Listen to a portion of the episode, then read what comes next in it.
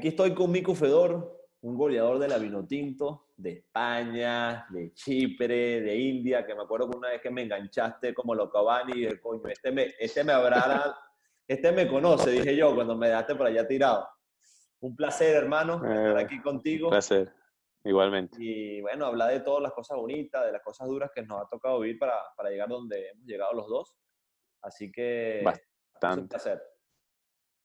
Igualmente, igualmente. Gracias por la invitación y siempre activo con, con las buenas vibras y con las ganas de, de estar siempre en la mejor sintonía. Bueno, tú sabes que nosotros, Mico, creamos una, una familia en ese grupo de la selección, hermano. Yo creo que todos tenemos buena relación.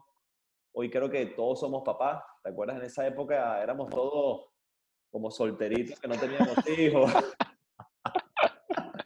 No teníamos hijos, no teníamos presiones, nadie que te la hellara. Era otra época, era otra época. Oye, Y nosotros Sí, nos recordamos esos momentos y dice, coño, ¿qué, ¿qué hice yo? ¿Qué hice? ¿Qué hice?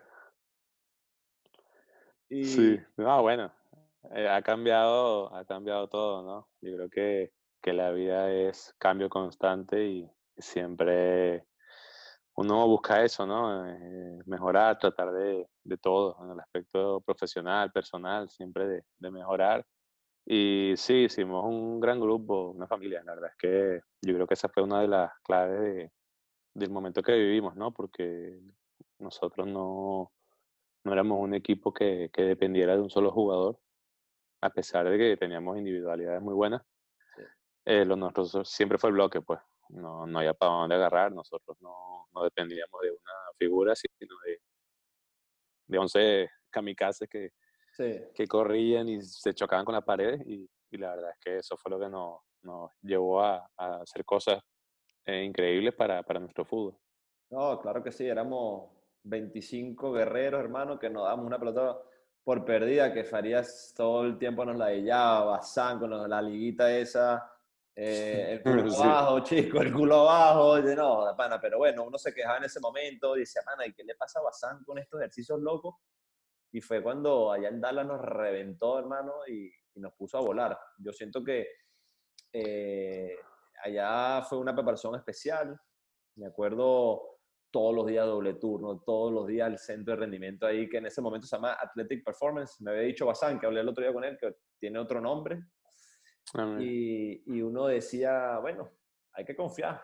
Vomitábamos en la cancha, pero fue una linda preparación, Miku.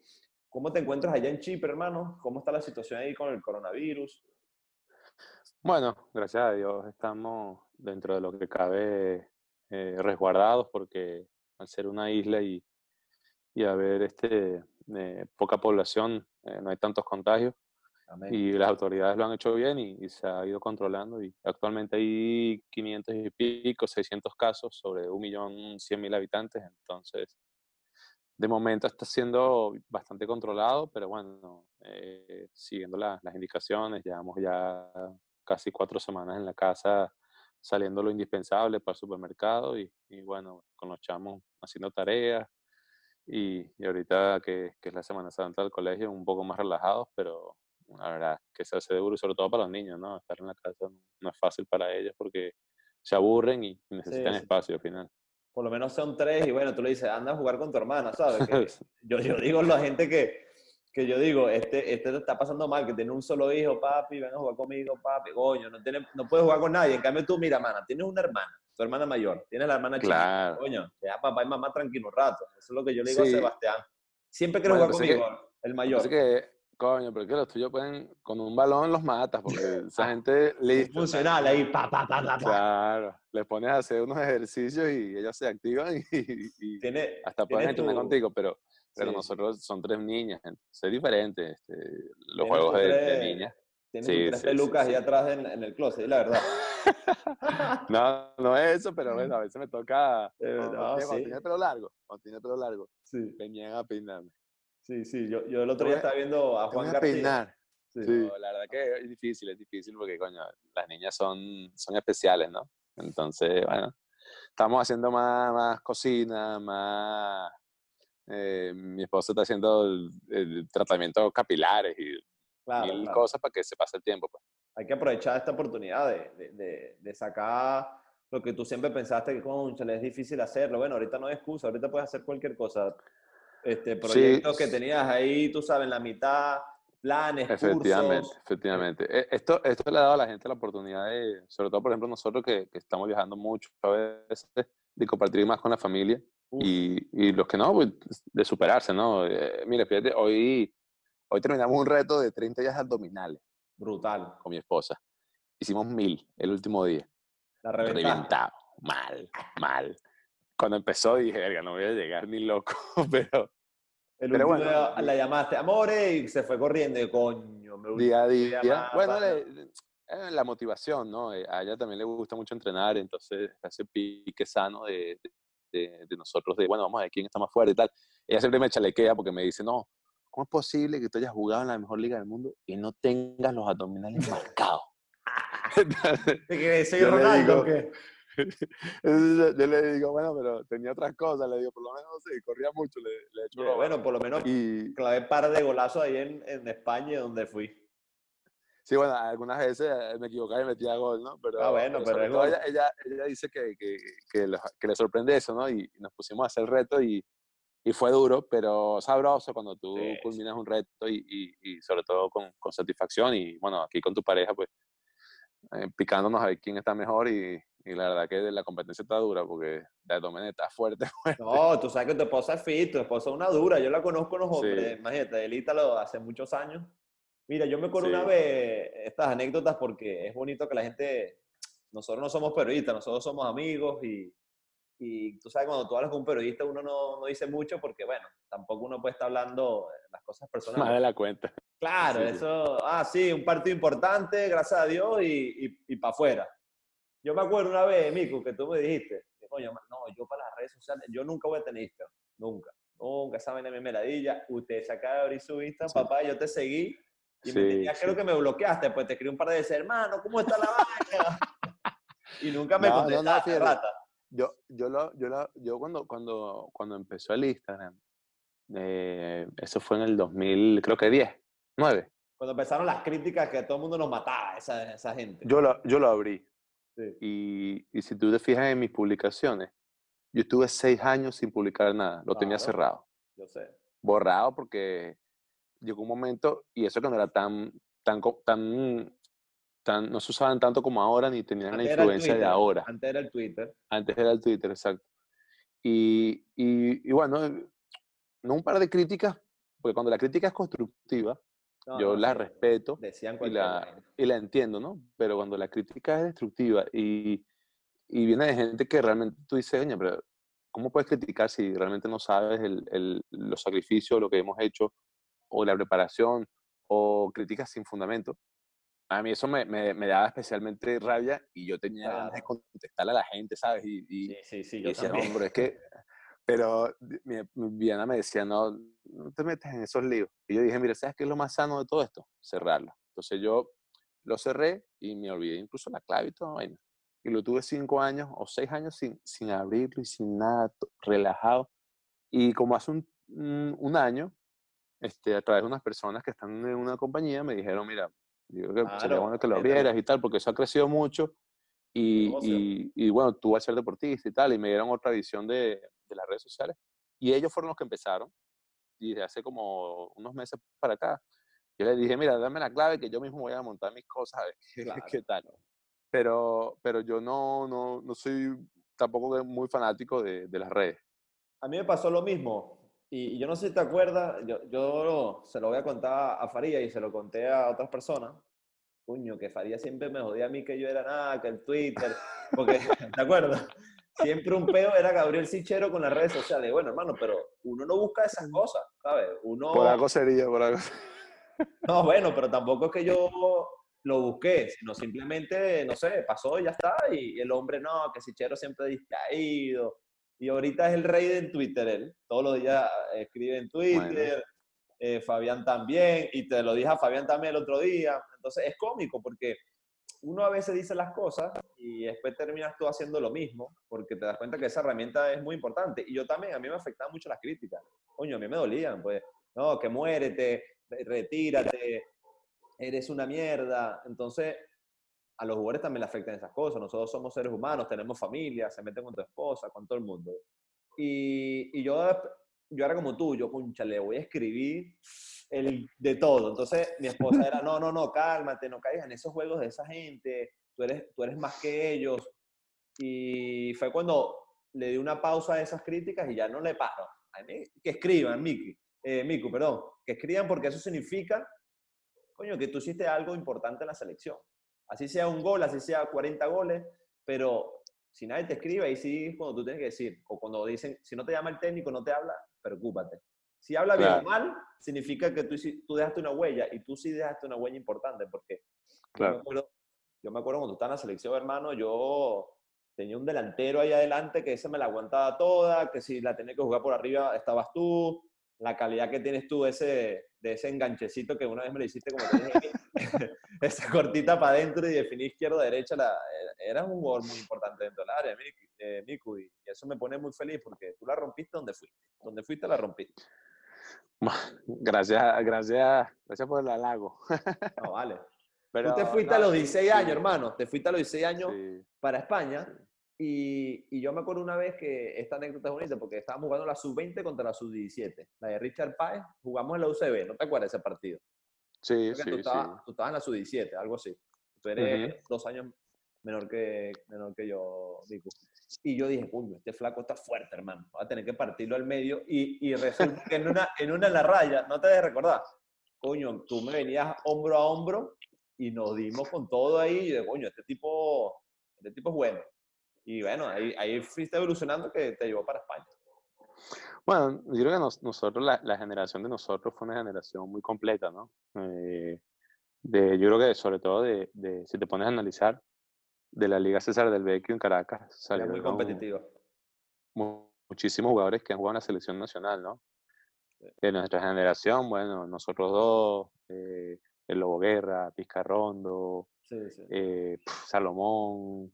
Alejandro, la otra eh, generación, Rey, todos esos Exacto, correcto, correcto. Entonces al final es una liga muy, muy, muy competitiva y, y casi siempre los jugadores que destacaban en la liga pasaban a formar parte de clubes profesionales o intentaban buscar el, el, el éxito en, en, el fútbol nacional o internacional. ¿no? A mí me tocó irme temprano y, y bueno, fue duro, fue difícil, el reto estaba ahí, ¿no? Eh, llegué a un país donde... Aguantar. Eh, más cultura futbolística que nosotros, mucha más organización y imagínate, venezolano, ¿no? Porque si uno es brasileño o argentino, te miran con otra cara porque es así. Ganas más plata también, ¿no, eh, Miku? Ganas más plata. Por supuesto. y, y, al final el pasaporte, imagínate, hoy en día siguen viendo el pasaporte y eso es una, eso el que me lo quiera negar eh, no tiene ni idea de cómo se mueve el mundo, el mundo del fútbol, siguen viendo el pasaporte, te ven con otros ojos, eso sí es verdad, pero siguen viendo el pasaporte, ¿no? Entonces cuando yo fui para allá, era como que este dicho venezolano, quiere jugar fútbol, etc. Quiere jugar béisbol, decían.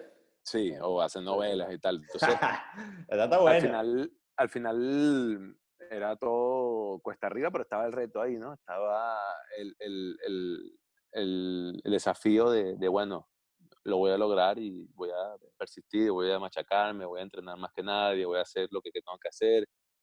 Y fueron años duros, ¿no? Porque yo en España, yo, yo jugué en campos de tierra, yo jugué en quinta división, fui subiendo poco a poco y pude jugar en primera división. Entonces, bueno, tu constancia, tu constancia. De eso se trata de esta, de esta conversación aquí, a pesar que somos amigos, es mostrarle a la gente que, que la gente hoy quiere todo fácil, ¿sabes? Los adolescentes quieren tener el iPhone 15 ya, hoy estamos en el 11 y ya, ya quieren esperar el 15. Quieren debutar primero a los 16 años. Entonces, mira, mira este proceso que estás viviendo tú para que la gente entienda que esto es altos y bajos, paso a paso. Sí, claro, yo creo que, que, para mí, mira, la, la, la, clave es la mente. La mente. La mente es el músculo más poderoso que tenemos. De verdad. Y cuando uno no es capaz de, de saberlo y de asumirlo, eh, uno comete muchos errores, ¿no? Porque como tú bien dices, eh, a veces uno va hacia arriba y, se da un golpe y, y tiene que Obligatorio bajar. tiene que bajar. Y luego tiene que volver a subir. Y yo creo que el que tiene la capacidad mental, no solo en el deporte, eh, hablo de una oficina, en una relación, en la familia, exacto. en los estudios, en cualquier cosa. La mente es fundamental, ¿no? Y yo lo decía hace poco en una entrevista. Eh, no, no fui el más rápido de mi generación, ni el más goleador, ni, ni, ni el que más driblaba, ni el que más calidad tenía. Pero yo creo que si algo que tenía yo, que estaba entre los mejores, o si no era el mejor, era la, la mentalidad, ¿no? La, mente.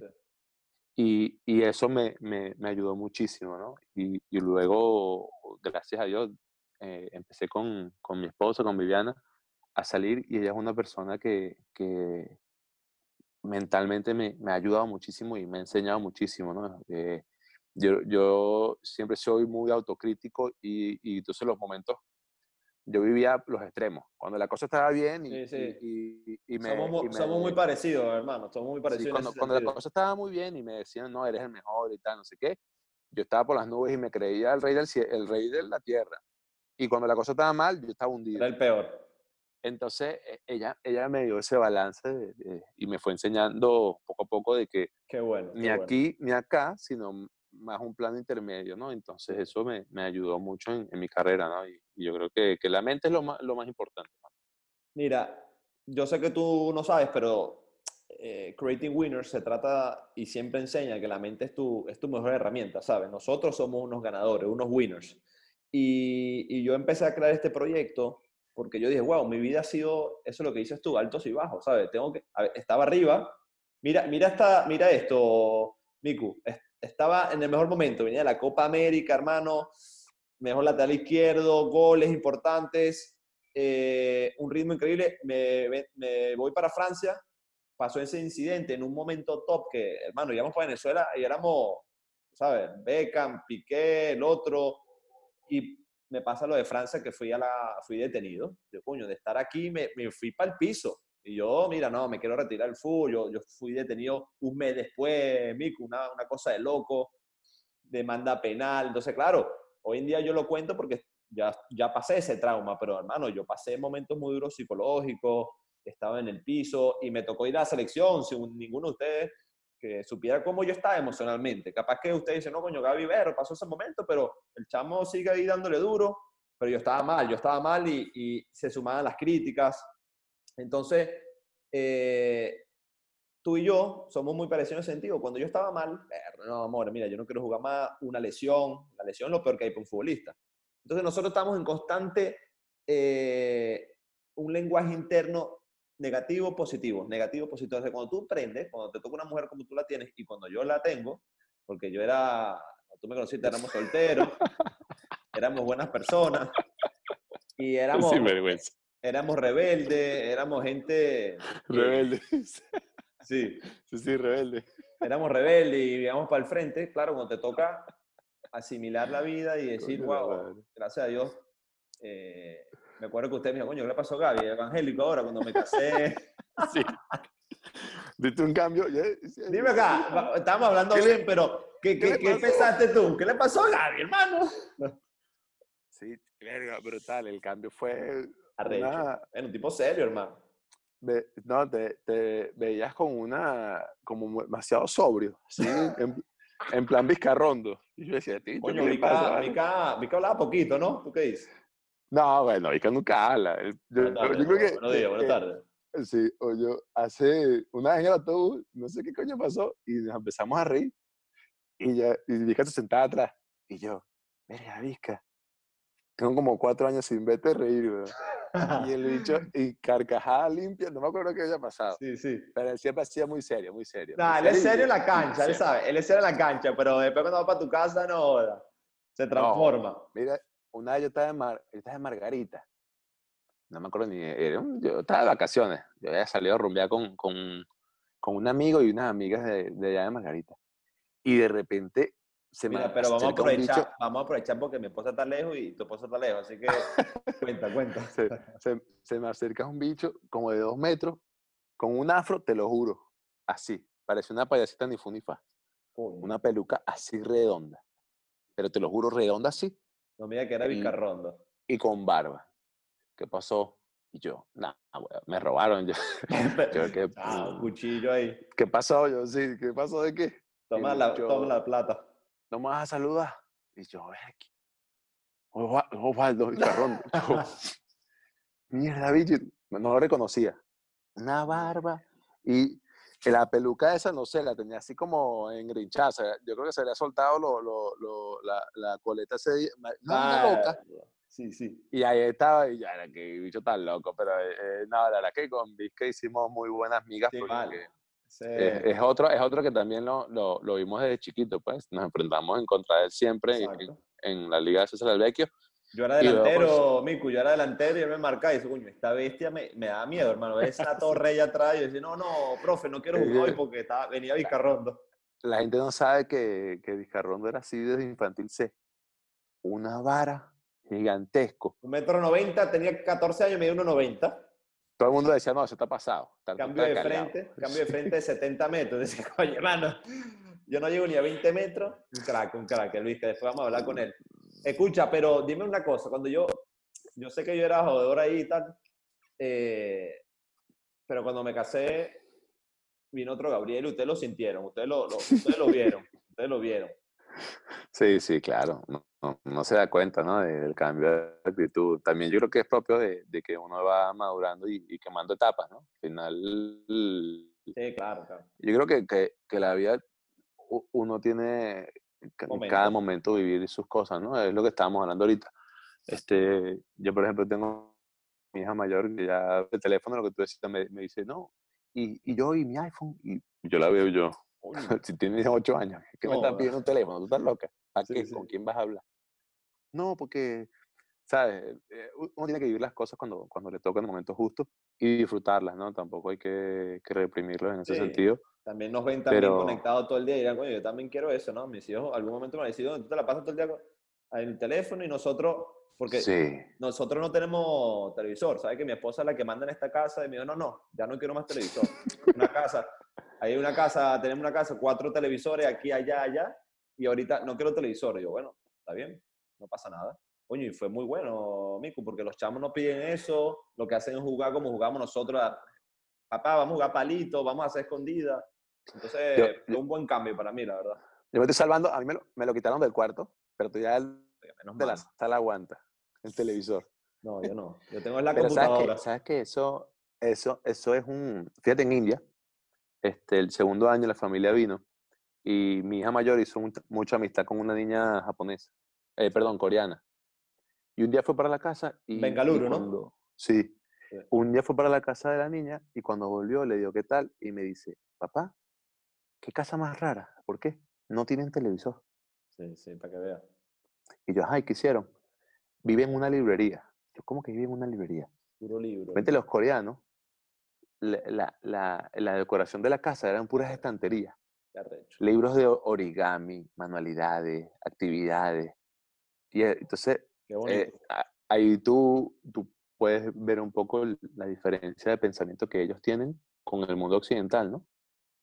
Y, y para nosotros a veces, no, me compré una casa, no, el televisor más grande Sí, sí, más pantalla, existe. 70 pulgadas, piso perfecto, paredes, o sea, Claro, y, uno, y uno, y uno pierde lo- los detalles, ¿no? Y, y la verdad es que, que eso, eso allí fue, a ella le marcó mucho eso. Y bueno, nosotros tenemos un televisor y, y si fuera por mi esposa, yo creo que ni lo tendríamos, lo quitaría. no, no, yo la verdad que Ella también está en contra de, de eso. Yo también, a mí me encantó esa idea porque es como si ahorita nosotros tenemos una dona aquí al frente, yo me la devoro, Miku, yo me la como.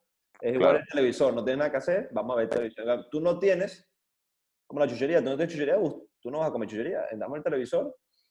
Hermano, anda a jugar con tu hermano. Tienes un hermano ahí, dale gracias a Dios que, que tienes un hermanito que, que están parecidos, así como los tuyos. Claro. Eh, juegan juntos, bueno, se pelean mucho, es normal, pero es esa infancia que nosotros tuvimos que para mí fue muy sana. Hoy todos son, están todos el día conectados en su cuarto, los chamos de 10 para arriba.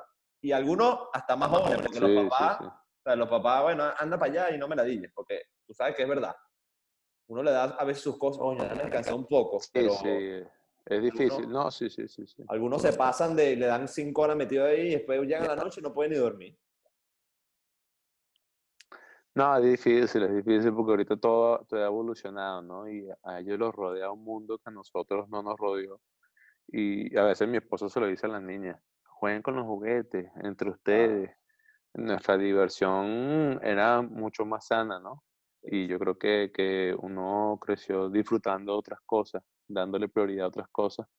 Y hoy en día la tecnología, aunque es muy buena y, y, y los avances tecnológicos son positivos en- y ayudan en muchas cosas, también otros aspectos son negativos. Entonces hay que tener una balanza y, y Una saber balanza. cómo uno Como, como como, padre, como cómo dijiste tú con, la, con las críticas, eso, dar y quitar. eso alto y bajo, como tú dijiste, las críticas, hay que llegar a un punto que, bueno, pues, está bien, una horita en la mañana, otra horita en la tarde y así poco a poco, porque tampoco podemos hacer dictadores. Y yo soy igual que tú en el sentido ese, porque yo estoy todo el día en la calle. Todo el día en la calle, bicicleta, eh, vamos a hacer ejercicios, eh, vamos a andar en el patinete esto que le encantan los chamos aquí, estamos con los patinetes para la playa, entonces como vivo cerca de la playa, coño, tengo esa oportunidad, ¿sabes? Pero yo siempre estoy afuera. A veces estoy cinco horas en la bicicleta y los chamos, tú los ves, unos guerreros, hermano, unos sicheros ahí. Eh, Santi con tres años, Sa- Santi con tres años ya estaba andando en bicicleta sin rodita, amigo. Oye, tu hermano. Alejandro ahorita está en Uruguay, hermano. Está, lleva ya casi dos Ujú. años. Su hijo mayor eh, se fue a jugar para allá. Entonces, bueno, esa vida del fútbol lo tienen este, la familia. Sus dos chamos salieron muy competitivos y, y es su sueño, el del mayor. Además que, Sí. sabes que nosotros antes vivíamos en Panamá y eso.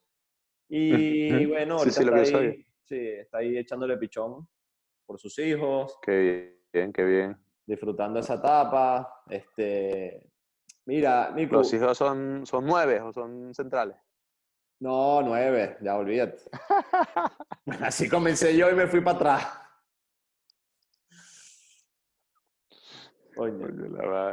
Ma- Mauro Sichero, central, izquierdo. Alejandro Sichero, central izquierdo. Gabriel Sichero, delantero izquierdo y se fue para atrás. Central, pero bueno, lateral, pues. ¿Qué vamos a hacer? Yo volví en vacaciones a, a Caracas y a jugar con mis panas del Villanueva unas caimaneras. Divino. Y, y me acuerdo que el año que, que le metí los goles al Madrid fui a jugar una caimanera con unos panas. Entonces me dice, ah, no, pero tú eres un muerto, ¿vale? Yo puedo jugar en la Liga bueno. Española. Me dice, Bueno, ah, bueno. y esa vaina, te quité el balón, chico. Te quité el balón, chico, me dijo yo, verga. Así, así son los 90% de los críticos nuestros, que Pues, ah, no, no, bueno, pero que hay que. eh, claro. Yo le digo, sí, es que no es lo mismo jugar una manera con tus panas que jugar a- al alto nivel y entrenar y todo eso. Se, se exigen otras cosas, ¿no? Y no creas que, que jugar al fútbol a alto nivel es como cuando uno juega los domingos con los amigos y no, eso es fácil. Ese sí es muerto, se falló ese gol, o ese sí es malo, lo driblaron. Sí, sí, Al sí. final, Tú sabes que, solo que está ahí realmente sabe lo, lo difícil que es. Nico, tú que estás hablando de las caimaneras, una vez estábamos en Panamá, ¿no? Y bueno, estaba preparándome, estaba Rafa Mevitali también, que vive allá. Y coño, Rafa decía, coño, vamos a jugar Ok. futbolito, vamos a jugar futbolito, coño, mano, parece que eso es puro pelear, la gente quiere, claro, juegan, juegan contra profesionales, entonces se vuelven locos. Entonces, no, vale, Claro. aquí, aquí son un torneito bien bonito. Claro, y también el panameño va para adelante, ¿no, Mico? Tú lo sabes. Sí, sí. Este, Y bueno, nos anotamos. La defensa era Rafa Mavitali por derecha, Alejandro Sichero en el medio y yo así como lateral, pero carrilero porque era fútbol 7. Pura leña, pura. Ah, papá, tú sabes que lo mío es técnica. Entonces jugamos contra un equipo venezolano. Y yo, coño, hermano, mira, Imagínate. ten cuidado porque seguro nos van a buscar problemas, quieren dársela de, de, de guapito, ¿no? Sí. Hermano, he tocado una pelota y como que hago una jugada así y el técnico, porque había técnico y todo, ¿no? Amateur. Dice, no, dale, dale, que eso es un desastre, me dijo. Hermano, tú sabes lo que Mico, de una. Me volteé así, la- yo había dado la pelota, todos estaban viendo para el otro lado. Le digo, disculpa, ¿cómo dijiste?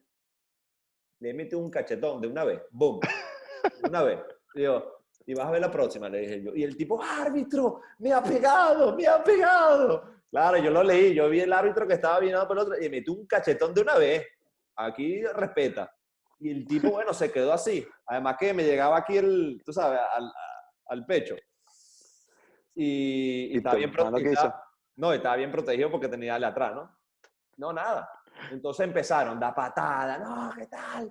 Y había un loco así que lo echaron del partido. Esto es una linda anécdota. Y el tipo se va atrás de las rejas gritando en un loco. Y yo, chamo, hermano, quédate tranquilo, esto es un partido normal. No, que por culpa tuya no firmó al mundial, hijo de puta. Y yo, ay, Dios mío. Y digo, hermano, al técnico y el que está afuera, lo agarramos. Así, en pleno partido. Entonces, claro, el partido quedó como 4-4, todo el mundo, ¡ah! O sea, claro, estaba Mea Vital y son todos fenómenos. Y vinieron, y vino el técnico, y mi hermano de una vez al técnico. Y yo, mira, no, le dije así, hermano, al, técnico hay que meterle. Y Alejandro, que se le cae la baba, de una vez, bloom. Y, y se formó una golpiza, pero cortita, porque la gente, no, que ustedes son figuras nacionales, que no pueden hacer eso. Ah, no pueden hacer eso y ustedes sí pueden insultarnos y, hablar mal de nosotros. Y yo le dije, para que sepa, porque si así mismo le decía, aquí tú eras Salomón, Rincón, te hubieran llevado también, porque aquí tienes que respetar a los jugadores de la selección. El tipo, coño, no, hermano. Y mira lo que pasó. Alejandro se va para la misa al día siguiente y se ha encontrado el técnico ahí, al que le metió la nana y al que yo le metí el cachetón. Coño, y Alejandro sí, y el técnico lo, coño, eh, sí, chero, coño, tú eres figura, hermano, bueno, no pasó nada. Alejandro, no, no, está cagado, le digo, no. Se llevó su cachetón y una mano de su hermano. Y, coño, los hermanos Sichero son los conocidos, hubiera dicho. dejando huellas por ahí por donde van. Coño, pero es que de una vez, no, que este es una mierda. Y yo de una vez le metí, de pana me salió el alma, una cortita así, ¿sabes? ¡Pum! Sí, sí tipo... Bueno, ya que la gente a veces se... Yo creo que en el, en el cuando uno juega se le, se le acelera el, el corazón y, y, uno se pone agresivo, ¿no? Concha, pero otra cosa que, bueno, me tiró un tour, no pasa nada, pero que te digan de una vez así, al lado tuyo así, dale, que este es un desastre, y el otro no, que porque tu culpa tuya no fue un mundial, ya, tuvo que agarrarse la huella Sichero y fueron los dos animales ahí a, a meter pecho. Sí, bueno, pero al final la gente sabe cómo es la gente. Al final hay que estar tranquilos y. Uno va a divertirse y termina de los mismos venezolanos peleándose. Eso es una locura. Bueno, así están ahora ya. Sí. Mico, y dime una cosa. En la selección, vamos a hablar de esa selección, porque todo el mundo me dice, coño, Gaby, la pelea de Paraguay, buena mano que le metiste al. Y yo, bueno, hermano, yo no hice nada. A mí, a mí me veían como el boxeador. Después que pasó lo de Francia, yo no, vale, yo me quedé por allá hablando con Santa Cruz. Ustedes se confunden porque ese jugador se parece un poco a mí de lejos, pero no, ese era Miku, ese era Miku. Buena mano, serás tú, serás tú. No, yo no. Después vi bien el video. Fue. Eh, fíjate que, que, ni siquiera estaba enterado del peo, ¿no? Yo estaba. Yo estaba despidiendo, no despidiéndome. Sí, estaba todo el mundo ahí, triste entre que estaba llorando y bueno, yo caminando por ahí. Eh, eh, Farías, me acuerdo que andaba a gritarse con el técnico de ellos era el Tato Martino. Yo creo, sí, sí, sí. Bueno, sabes que Farías no le gusta eso, ¿no? No. No, no. No, está bien.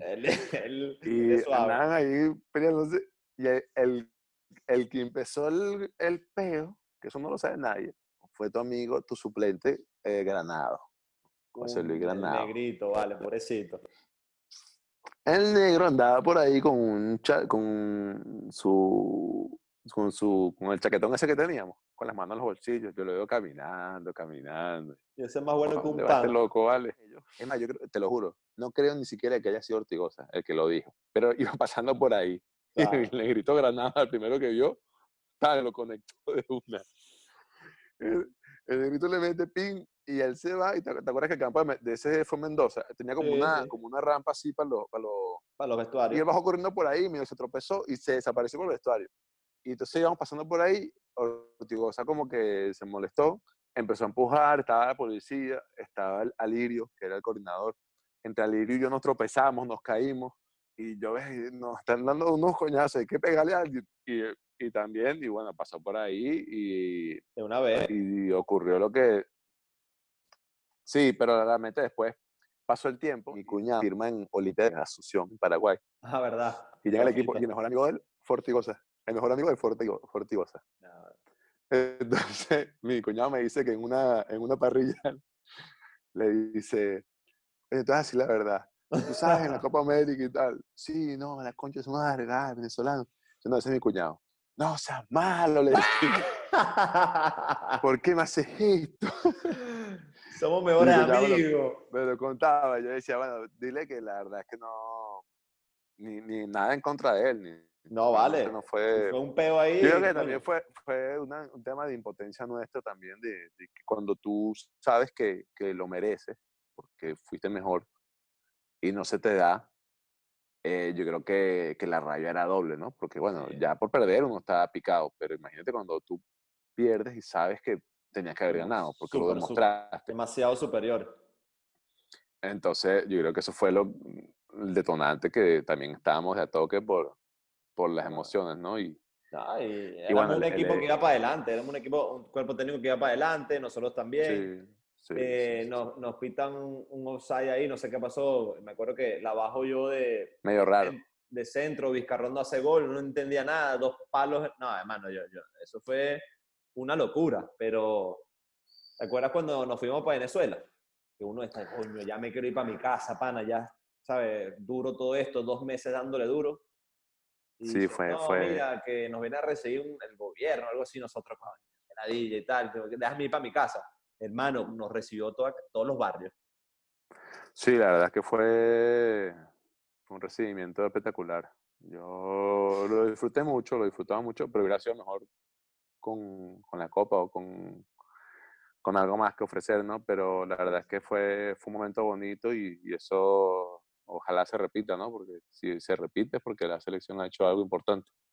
Sí, sí, nosotros estábamos muy cabizbajos, pero bueno, nos demostramos nos demostró el país que, que, la verdad que a veces no llevar un trofeo este, no significa que hiciste un mal papel. Al contrario, nosotros le dimos una identidad al venezolano, porque yo me acuerdo, señoras de 80 años, hermano, Miku, se sabían tu nombre, Sichero, bueno, me decían Sichero, Sichero, el otro decía, Ana. O sea, yo iba en la calle, me, todas las mujeres, todos los hombres, adultos, niños, entonces nosotros hicimos algo que, que no había, que era que todos aportaran en un mismo sentimiento, una misma camiseta. Antes eh, era Brasil, Argentina, con Richard y eran unos monstruos, pero nosotros como que hicimos ese boom de decir, hermano, esto, esto somos nosotros, Venezuela. Eso fue, eso fue lo que me acuerdo que decía el psicólogo. ¿Te acuerdas del psicólogo? Claro. Él, él decía que, que, hayamos sido capaces de, de, de juntar a 30 millones de venezolanos en una misma dirección y sobre en el momento eh, no deportivo que estaba viviendo el país, ¿no? En ese momento en el que estábamos y que todos eran capaces de, de por dos horas como que apartar, estacionar los problemas que tuvieran de todo tipo y estar pendientes de, de la, del equipo, la verdad es que eso también fue algo que, que se logró en esa época. Sí, sí, como nos recibieron en Plaza Venezuela, después nos fuimos a Plaza Sadel, este, fue algo histórico, fue algo histórico. Yo la verdad que nos llamaban uno por uno y tú sentías, pan, esto es una locura, un concierto, pareciera que estás en un concierto y nosotros lo que hicimos nada más fue jugar fútbol, ¿sabes? estamos aquí como que va Nacho, el chino a cantar y todo el mundo vuelto loco. Aquí no, aquí la gente estaba enamorada de la vino tinto y los jugadores, ¿sabes? Fue para mí un momento sumamente especial y, y soy feliz porque esa gente reconoció de que nosotros dimos la vida por la selección. Sí, sí, claro. Yo creo que, que eso, eso sin duda fue, fue lo que, lo que más eh, debemos recordar, ¿no? Que, fuimos capaces de, hacer eso independientemente de lo deportivo y que eso al final fue muy importante para, para, nos, para nosotros como sociedad. Miku, ¿cuál fue tu momento más duro en la selección que tú dijiste, pana, que, que, está complicado? Este no es el Miku que, que, que me conozco, a mí, a mí me sucedió, como te digo, cuando viví la etapa de Francia, que tuve ese problema, pero igual resistí, me, me, me puse toda esa carga atrás, que después a la larga fue cuando me vino un poco abajo, pero, pero bueno, de eso se trata la vida, de la W, de altos y bajos. Nosotros todos vivimos malos momentos, momentos difíciles emocionales. Y bueno, si me gustaría saber, porque tú igual lograste tus sueños, pero habrás vivido un momento duro que tú dices, pana, ya no puedo más, no aguanto más, este, amor, ya quiero retirarme. Y ella y tu mente dijo, sigue, sigue. Sí, eh, bueno, mira, incluso antes de, de, de, todo, de la selección, de todo, como con 20, 21 años, que yo estaba jugando en segunda B y, y y no iba ni convocado a veces y yo decía, esto valdrá la pena. ¿Qué hago yo aquí? Mm. ¿Para qué estoy acá tan lejos de Venezuela? ¿Por qué estoy aguantando esto? ¿Estabas solo o estabas con la familia? Solo, solo, solo. Ah, igual que yo. Entonces decía, no, no vale la pena esto y al final seguí y las cosas se fueron dando, ¿no? Y después cuando ya estaba a nivel profesional, no tanto sea retirarme, pero sí hubo momentos duros en los cuales uno moralmente se, se viene abajo, ¿no? Yo me acuerdo una vez que estábamos previos a jugar un partido en Chile y yo toda la semana estaba entrenando con el equipo que teóricamente era el titular. Sí. Y, y estaba, César estaba dejando a Juan afuera del 11. Imagínate. Entonces nos parecía muy raro, pero ni, ninguna práctica le estaba jugando de titular, ¿no? Bueno, entonces nosotros pensábamos, había doble jornada y había, jugamos con Chile y luego jugamos con Perú en casa. Sí.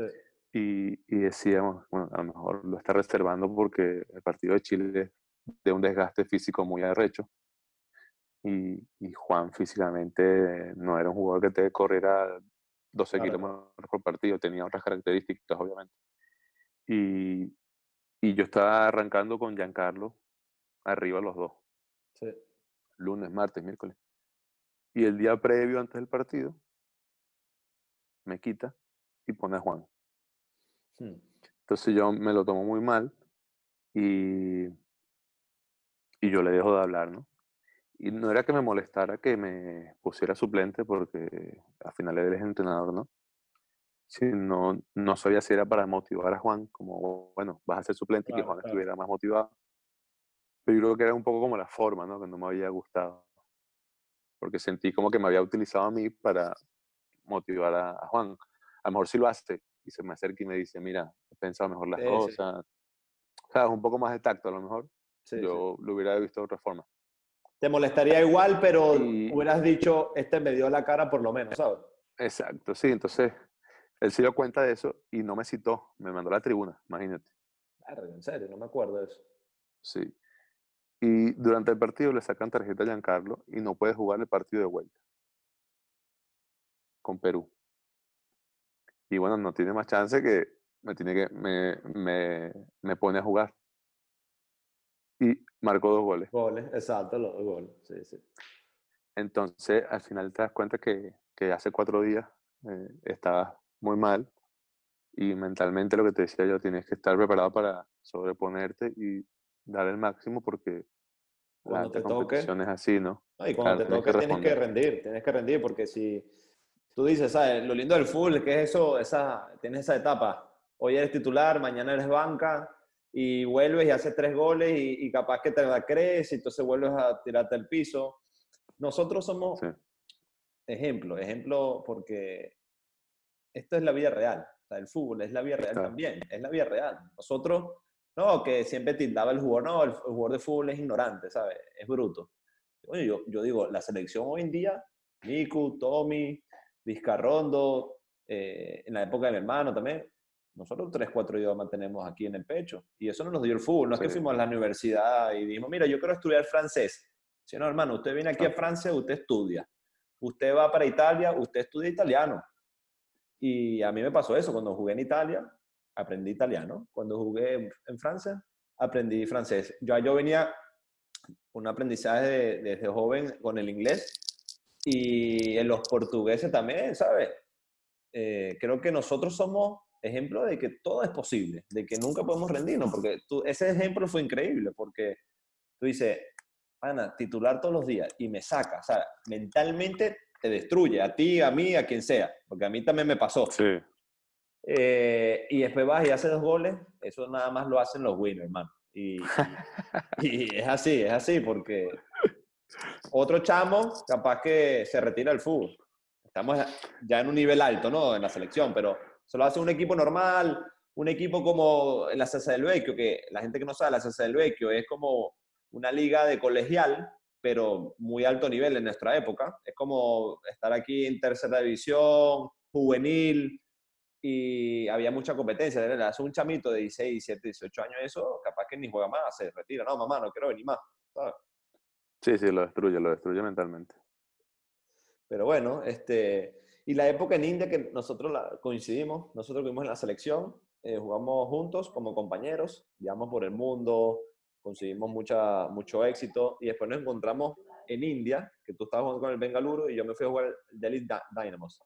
Y fue como que cuando retornamos, retomamos un poquito más eh, la amistad, ¿sabes? Porque eh, estamos ahí en un país tan complicado, nosotros nos llamábamos siempre, Gaby, ¿cómo estás? Coño, aquí, mano, solo como un perro.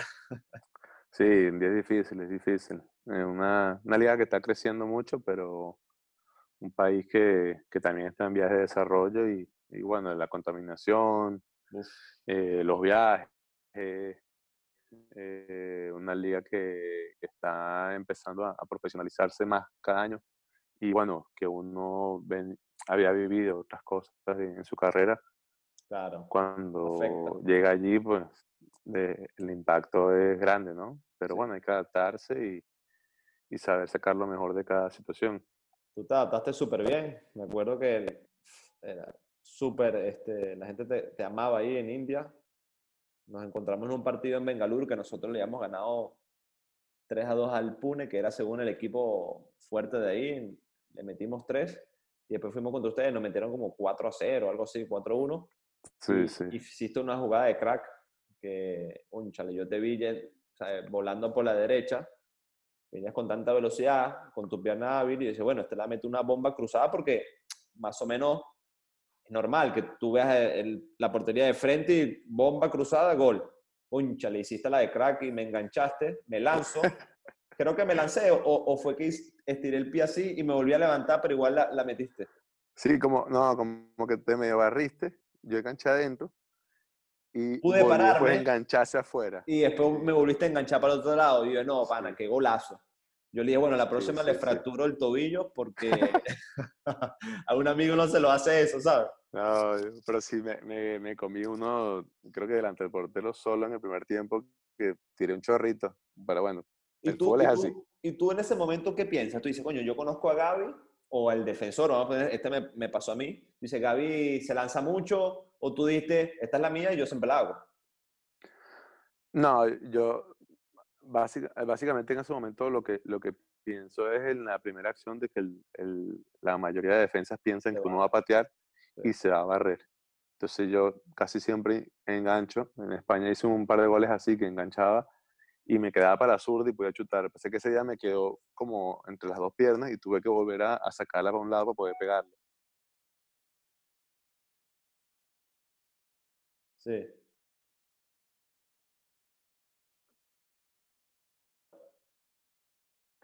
No, eso, que, te, que yo no pienso eso, sino enganchar la primera acción porque el defensa se suele barrer. Y cuando me queda para, para, la izquierda, pegarle con la izquierda, pero en esa acción me quedó la pelota entre los dos pies y tuve que sacarla a un lado para poder pegarle. Entonces, a, a, veces ni, ni, ni, pienso, sino que, que salen la... Yo creo que es instintivo ya, ¿no? Como cuando tú subes por la banda y, y recibes y tiras un centro y, y va al área o, o, va al delantero, yo creo que ya uno después de tanto hacerlo es como mecanizado. Pues. Sí. Tú sabes que es bueno que digas eso porque nosotros normalmente pensamos eso, concha, le va a pegar la portería, porque normalmente estar en el área, yo cuando estoy en el área, uno se nubla, uno dice, pana, bomba y, y listo, que salga lo que salga. Y más cuando hay 70 mil personas, presión, estás ganando o perdiendo un a cero, tú sabes, tu mente se va modificando. Y claro, cuando yo te vi con buena zancada, yo dije, no, este le va meterle una bomba. Hiciste una jugada muy parecida a, a una que, que, fue muy polémica en Uruguay, que perdimos un a cero, que Cavani me engancha, muy parecida a la tuya, uh -huh. pero él define con izquierda.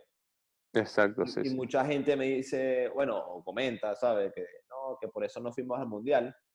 Y, y, yo creo que el delantero también tiene esa calidad de decir, concha, el defensor siempre se tira. Porque yo, yo como defensor, yo también tengo virtudes. Yo me sé barrer. O sea, yo, yo sé que puedo estar a, un metro de distancia, pero me lanzo y la quito. Y él, él estaba igual que tú. Una, una distancia que si le metí una bomba cruzada a Dani, seguramente la vida mete igual. Y me lanzo pensando que era la última opción y a eso hizo ese enganche brutal. Entonces, yo a veces pienso mucho, ¿qué hubiera hecho yo ahí? Porque yo venía con tanta velocidad, Miku, que a veces es difícil frenar de una, de un golpe o decir, bueno, este no va a patear. Y después patea, entonces igual te insulta, no, que porque no te barriste. Entonces, son decisiones así que tienes que tomar.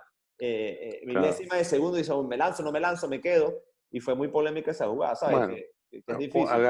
después, sí, bueno, pero yo creo que son, creo que 18 partidos de premundial y, y por una jugada decir que no hicimos o hicimos más o merecimos más o menos no, no sería justo ni contigo ni con nadie, ¿no? Y, y, respecto a la jugada, no, nunca es fácil, ¿no? Porque al final eh, yo creo que cualquier decisión que hubieras tomado siempre va a ser criticada, porque a lo mejor no te barres y, y, el tipo te ve que ni te vas a mover y le pega y también la mete. Exacto. Entonces, nada, tú hubieras barrido. Ajá, pero me barro. Y digo, me, al final es muy difícil, muy difícil porque, y además que cuando uno hace el análisis posterior, siempre sabe ya el resultado, ¿no? No, pues me acuerdo que César me, me putió después, no, que ¿cómo te vas a barrer? te, te, dije que no te barrieres, coño, juega tú, ¿sabes? pero qué decir, juega tú y ve qué pasa. Porque, ¿sabes? Lo, lo, de afuera es fácil. Y bueno, siempre pienso, concha, ¿qué hubiera pasado si, o no sé, hubiéramos empatado ese partido, ¿sabes? Porque... La eterna duda. Fue, fue, fue eh, muy, muy, muchas críticas. Hasta el día de hoy a veces me creen, no, que el Uruguay, oye, la gente sí es ladilla, hermano. No tiene más nada que hacer, anda, anda a hacer algo distinto en tu vida, que gastar tiempo en escribir una persona que Miku, que este, que el otro, Sichero. Yo, yo no entiendo a esa gente que, que pierde tanto tiempo en la vida en criticar a otros, ¿no? Bueno, deporte nacional es, es, cosas negativas de las redes sociales, ¿no? Eh, mucha gente puede hablar y decirlo y se esconde detrás del de teléfono o la computadora y son todos cracks. A lo mejor te critican y luego te, te ven de frente y te piden un autógrafo o una foto. yo creo que eso es lo que pasa la mayoría de las veces. Miku, la verdad que yo te admiro mucho, hermano, por más que tú te rías o pienses cualquier cosa, tú eres un tipo, fuiste muy constante en tu carrera, siempre te mantuviste en el alto nivel, a donde ibas diciendo, no, hermano, yo aquí tengo que jugar porque yo sé quién es Miku, siempre esa, esa, ese lenguaje interno que uno siempre tiene que decir, yo soy el mejor, yo vengo aquí, voy a salir goleador de India, lo lograste y hablamos muchísimo, la gente todo el mundo, coño, Mico, qué gran delantero, me decían en Delhi, donde yo viajaba.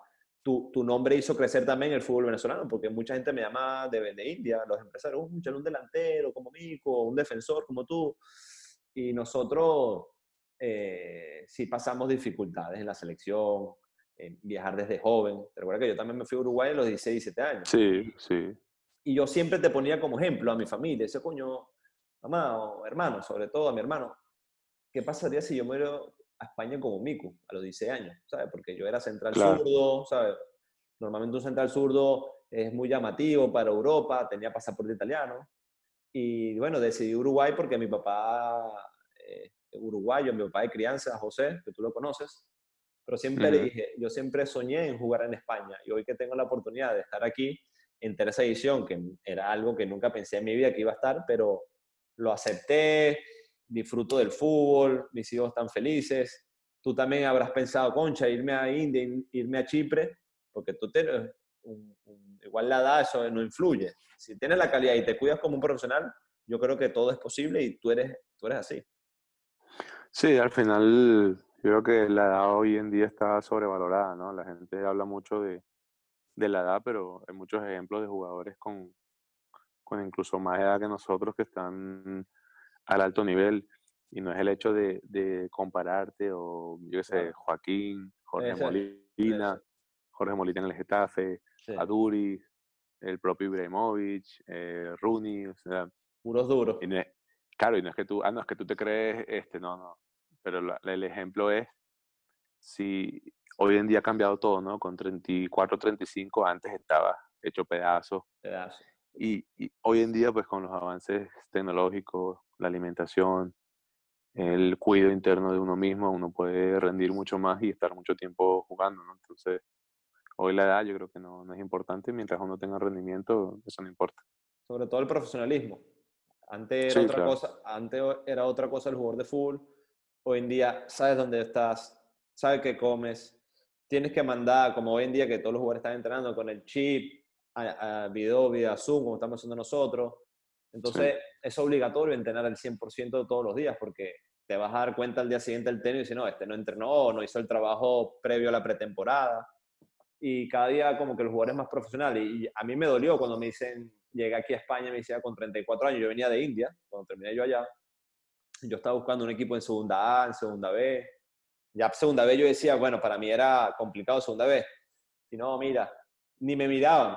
No, no, 34, no, muy viejo. Oye, hermano, pero que, hasta, yo le dije, me acuerdo, a la persona que me estaba ayudando, hermano, dile que, que me dé una prueba una semana, porque me da rechera, ¿sabes? Porque no te ven, no, no te evalúan, coño, este chamo con 34 años, físicamente está bien, viene de jugar en India no sé cuántos partidos, pero bueno, aquí llegué con eso y me topé con eso y nunca bajé los brazos eh, y me encontré con Pandiani, tú creo que capaz que lo habrás jugado rifle. de él, sí. Sí y me vio jugando ahí en el hospital y dice, hermano, ¿tú qué haces aquí? Me dijo, tú estás aquí, juegas con la derecha y igual te va bien. dice, bueno, mira, situaciones del país Venezuela, así estábamos todos, eh, no, tuvimos que decir o familia o jugar por lo menos en Venezuela. Y decidí por aquí, me dice, no, no, hermano, cuando yo agarro un equipo tú tienes conmigo. Y estuve a punto de agarrar un segunda, me dijo, y me iba a llevar, pero hicimos una gran relación, seguimos hablando. Entonces es bonito que un jugador como él de esa categoría reconozca algo así, porque él también jugó con 38, 39 años en el español, hermano. Sí, sí, sí. Un animal. Nada, un profesional 100%. Sí, sí, sí, sí, sí, sí. La verdad, y hacía goles en todos lados. La verdad que es un muy buen jugador. Él se retiró con 40 años en, en el Guasán de Suiza, me dijo, y salió campeón. Y fue cuando este, se sacó los títulos de entrenador que era como en uno o dos meses le dan los tres títulos. Entonces lo aprovechó al máximo. Pero él es un ejemplo a seguir y, se hizo una gran amistad con un jugador que yo admiraba y además que yo me fui a jugar a Uruguay y, cuando hablo con él, que, que, pasa mucho, tú que jugaste muchos años en España, uno como que se le pega el acento. ¿Qué haces vos, boludo? Entonces la gente me dice, bueno, ¿tú eres uruguayo? No soy, pero fui de chamo tantos años jugando ahí que uno se pega un poco ese acento y, te hace recordar lindos momentos, ¿sabes? Sí, sí, sí, sí, indudablemente. me acuerdo cuando ibas a la selección, hablé joder, y decía, coño, Miku que españoleto, ¿sabes? Se junta, con, se, junta con Amorevieta, se junta con Dani Hernández y uno se le sale el joder. Se pega, se pega, se pega. Hermano, muchas gracias por tu tiempo, papá. no, gracias a ti. Te digo de vuelta, disfruta tu familia, que eso es lo más bonito, yo sé que tú lo haces. Y en la vida este, nos demuestra que cuando uno dice algo y dice, no, no, eso yo no lo voy a hacer, eso es mentira. Hoy en día estás en las redes sociales, hoy en día apreciamos que estás ahí porque podemos ver a tus hijos, esa, esa, esa felicidad que tú demuestras cuando estás con ella, con tu esposa. Y disfruta la vida porque uno nunca sabe qué puede suceder y tenemos que ser ejemplo de, de, de, los hijos que tenemos hoy en día. Así es, Gaby, así es. Muchas gracias por, por la oportunidad y y no, bueno, felicitarte porque estoy al tanto del proyecto que estás haciendo. Me parece que es fundamental ¿no? transmitir la, la filosofía ¿no? de, de, de, nunca bajar los brazos, de ser siempre positivo, de sacar el lado positivo de cada situación, de nunca desfallecer y, y bueno, usando tu, tu, carrera como, como ejemplo de eso, trasladarlo a la vida cotidiana y, y no solo para los deportistas, sino también para cualquier persona es súper importante y bueno, la, verdad que encantado de, de, colaborar y ya de cuando más se llega una mallita o algo, ¿no? Porque hermano, una gorrita winner no viene mal. Sí, eso se trata, se trata el proyecto, conectar con la gente que yo pienso que, que nunca bajó los brazos, tú eres uno de ellos, y, y que la, la, herramienta más importante, yo siempre los digo, porque yo hago live todos los días, de lunes a sábado entreno con la gente, y yo siempre digo, hermano, esta es la que te vale, esta es la que te da la posibilidad de lograr tu sueño, porque tú puedes tener dinero, tú puedes tener X cosa, pero si no estás bien aquí, ese dinero se te va rapidito. Y yo viví todas esas etapas que esa gente vive, ¿sabes? Yo viví depresiones, que nunca lo conté. Ataques de pánico, miedos, pérdidas eh, de miles de dólares. Entonces yo dije, wow, llegué hasta abajo, hasta el fondo, como lo hablaste antes, pero he subido poco a poco, con ayuda psicológica, con siempre decir, hermano, yo, yo puedo lograr cualquier cosa, porque mi carrera del fútbol fue dura, pero igual seguí, seguí, seguí, pero nunca bajé los brazos y eso es lo que se le transmite a la gente. Con un plan de, de alimentación, como dices tú, como un plan de, de entrenamiento, este, y energético, porque teniendo una buena energía tú la transmites y nunca, nunca, nunca bajar los brazos porque los sueños están para cumplirse y cualquier persona lo puede lograr, hermano. Así es, tal cual. Un saludo, papá, especial. Dale, Gaby, gracias por todo, un abrazo. A ver cuando nos vemos en Venezuela, porque yo sé que tú amas a Venezuela. Siempre lo decía, coño, cuando no extraño mi país, hermano. Ojalá, ojalá. Amén. Ojalá. Dios te escuche. Amén.